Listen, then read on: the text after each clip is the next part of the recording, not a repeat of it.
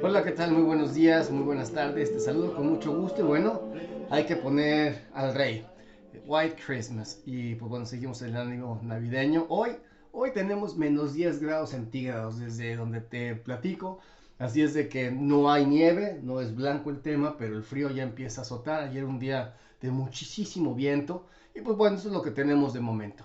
Te platico esto en detalle, pero eh, la realidad es de que si estoy buscando alguna historia natural para el mercado agroindustrial, realmente hay muy poco de contenidos eh, fuerte o trascendente que platicarte sobre el día. Un martes de voltereta no se gestó, eh, tenemos cierta debilidad en nuestros mercados agrícolas y la verdad es que tienes muy poca personalidad alrededor de lo que está pasando con estos mercados. Así es de que nos vamos a tener que ir a lo externo que eventualmente nos dará mucha fuerza en lo interno. Lo externo tiene todo que ver con pues, dos puntos. Entonces, en, el factor común, Estados Unidos contra dos naciones. Una, Rusia, otra, China. Por el lado ruso, como sabes, el señor Biden y el señor Putin se sentarán a charlar.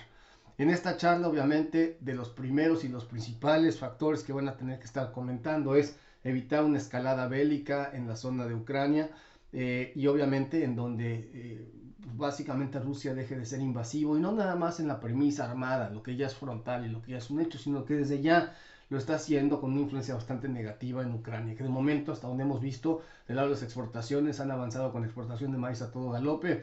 Este, el miedo no anda en burros, obviamente, y saben que el tema se puede complicar, especialmente si la zona del Mar Negro queda eh, bloqueada con la armada rusa y que de alguna manera pues, sea el vehículo de invasión, porque como sabes, tienen que tomar eh, primero posición de todos los puertos y la infraestructura de comunicaciones. Así es de que este tema va a ser complicado.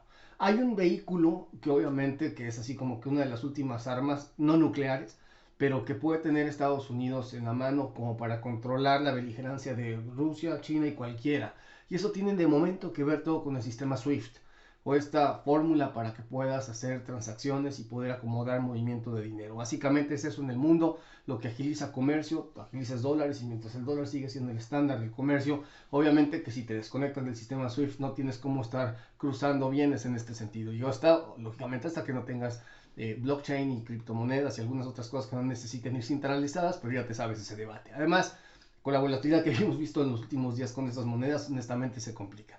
Pero bueno, eh, si, en esto tiene que llegar a las últimas consecuencias Estados Unidos y sabe que el sistema SWIFT es lo que le va a decir a Rusia, con eso te desconecto, tendríamos que ver hasta dónde Rusia quiere entrar o no quiere entrar en el camino. Obviamente que ellos también tienen sus fórmulas y sus maneras, los rusos este, no son ningunos infantes en este sentido. Y ahí tenemos muchas cosas que ver porque la derivación de todo este tema geopolítico va a tener muchísimo impacto en nuestros mercados. Pero lo dejamos para más, más, más al rato y lo que nos empiezan a filtrar con la información que salga producto de esta llamada. Eh, respecto de China, obviamente que hay desencuentro y desencanto, especialmente porque Estados Unidos va a estar boicoteando las Olimpiadas Invernales.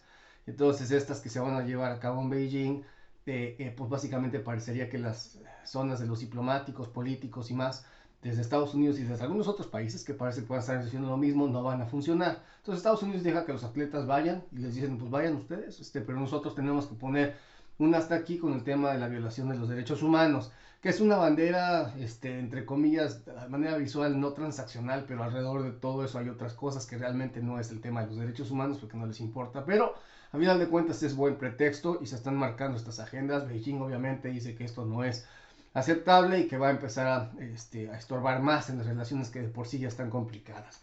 Los chinos definitivamente están lejos, lejos, lejos de cumplir con los tratados que estaban este, al menos amenizando con los norteamericanos en términos de comercio y obviamente todos estos billones de dólares que iban a estar comprando los chinos de Estados Unidos simplemente no sucedió.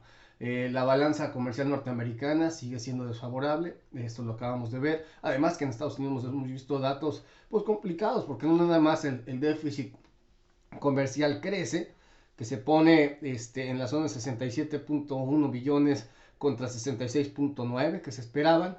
Eh, pero que de alguna forma también lo que vemos en China es que tienen ellos este, un, balance mejor, es decir, exportan bastante más, importan este, eh, un poquito menos relativo a este balance, pero las dos cifras en sentido estricto son crecientes. Entonces, importan más, exportan más y lo que te está diciendo China es que también te está exportando inflación. China está exportando inflación al mundo y es una realidad. Cuando querías tener una mejora salarial en China, que pudieran ser más competitivos, equivalentes al resto y que no tuvieras esta mano de obra que estuviese simplemente en el suelo, bueno, pues ya está. Y en este orden también los norteamericanos el día de hoy que nos están dando el incremento en el costo eh, de unidad laboral eh, eh, sube un 9.6% contra 8.3% que se esperaba, nuevamente una secuencia inflacionaria. Así es de que hay mucho material para que el señor Powell el año entrante pues tenga argumentos para no nada más acelerar el tema del tapering, que ya sabemos que viene, sino que también tenga tal vez un pretexto para elaborar un incremento de tasa de interés en una tercera oleada, es decir, tres aumentos de tasa de interés en el año. El tercero ya crece a un 50% de posibilidades según los analistas y de alguna forma, bueno, pues esto es lo que tenemos. Así es de que en lo general te platico mucho de lo externo porque como te dije, este, no hay mucho en lo que esté pasando con los mercados agrícolas. El negocio que se reporta a China, 123 mil toneladas de, de, soya que se vende, pues es bastante transaccional, sin problema. Tienes una buena y una mala con China, donde dices que los chinos importaron 8 millones 570 mil toneladas de soya en este mes pasado y que esto es fantástico, pero aún así no es una cifra récord, o sea, está ahí en la zona alta, no es récord, pero si hacemos de todas maneras el recuento, pues van lentos, porque es 87.7 millones de toneladas contra 92.8 que habían hecho en el pasado. Así es de que los chinos muy bien por el mes anterior, pero de todas maneras van atrás de la cifra que tendrían que tener a la vista. Francia eh, básicamente le mete más batería, en, al menos en intenciones de siembra, las oleaginosas con el rapeseed, un 12% de incremento en área. El trigo básicamente se queda sin muchos cambios y todos los demás cultivos pues con zonas mezcladas. Pero aquí lo interesante de ver es que hay un 12% de crecimiento en el tema de la colza. Así es de que vamos ahí. Para Brasil, eh, pues muchas imágenes, muchísimas imágenes de maíz destruido por sequía en la parte sur, que definitivamente es más ya le están pasando encima este, eh, eh, aplanadoras para echarlo abajo y sembrar todavía en ventana tardía algo de soya, porque definitivamente este maíz no dio más que lástima hasta donde lo ven. Y no es todo, pero es bastante. Y de alguna forma esto se va a empezar a repetir. Veamos que se termina sucediendo. El tema climático no se, no se, no se ve mejor. Eh, Australia con esta pausa que habíamos dicho en términos de lluvias les está permitiendo avanzar un tiempo, hay más en puerta, en teoría. Tengamos eh, pendiente lo que estamos viendo por ahí. Eh, en términos de negocio, Taiwán le compra maíz a Argentina, que bueno, se pone el tema competitivo, Argentina enviándole maíz a Taiwán, los norteamericanos pues como que no dominan el área, hay quien quiera hacer negocio y los norteamericanos están bastante crecidos especialmente cuando tienes las consideraciones de demanda interna, que son, son fuertes, son buenas, eh, pero pues no todo es demanda interna, también tendrá que exportar a Estados Unidos y si China no, no, no, entra y si de todas maneras algún negocio que debería estar haciendo se lo gana alguien aquí y allá, pues de todas maneras en algún momento vamos a ver que los norteamericanos lo están exportando y de todas maneras hay balance suficiente con la cosecha que se tuvo como para poder dar, hay con qué querer al mundo, pues por así decir. Así es de que necesitamos ver una revisión de interés para el crecimiento de las exportaciones norteamericanas. Los márgenes de etanol pues van perdido un montón de valor relativo de los altos, siguen siendo buenos márgenes, seguimos viendo inventarios de etanol bajos, consumos de gasolina eh, pesados, fuertes, la gente sigue manejando, se sigue moviendo y la realidad es que en este sentido seguimos con confusión. En Houston sigue el tema de una expo en donde pues está toda la industria básicamente y pues los grandes opinan y los grandes han opinado cosas de mucho interés. El año 2022 cerrará complicado para el tema del petróleo, la demanda seguirá creciendo, estaremos hablando de que el mundo está más allá de los 100 millones de barriles de petróleo consumo por día, y, obvio que pues aquí no hay reserva estratégica ni cosas que alcancen, y parecería que para la idea de muchos de estos este, eh, petroleros, el día de hoy los contratos que tienen y las obligaciones que tienen es que con el exceso de liquidez que estén generando gracias a los precios del petróleo y lo que tengan, no se está reinvirtiendo, no van a bombear más, ellos saben que no van a volverse a disparar en el pie y hay obligaciones para muchas de estas empresas de regresarle dinero a sus este, eh, inversionistas. Hay un contrato y entonces obviamente van a empezar a regresar dinero, si había dividendos, este, o, recompra de, acciones, lo que fuera, pero la idea es esta. Entonces, es un sector que se desinvierte, es un sector que muy breve va a estar topando capacidad,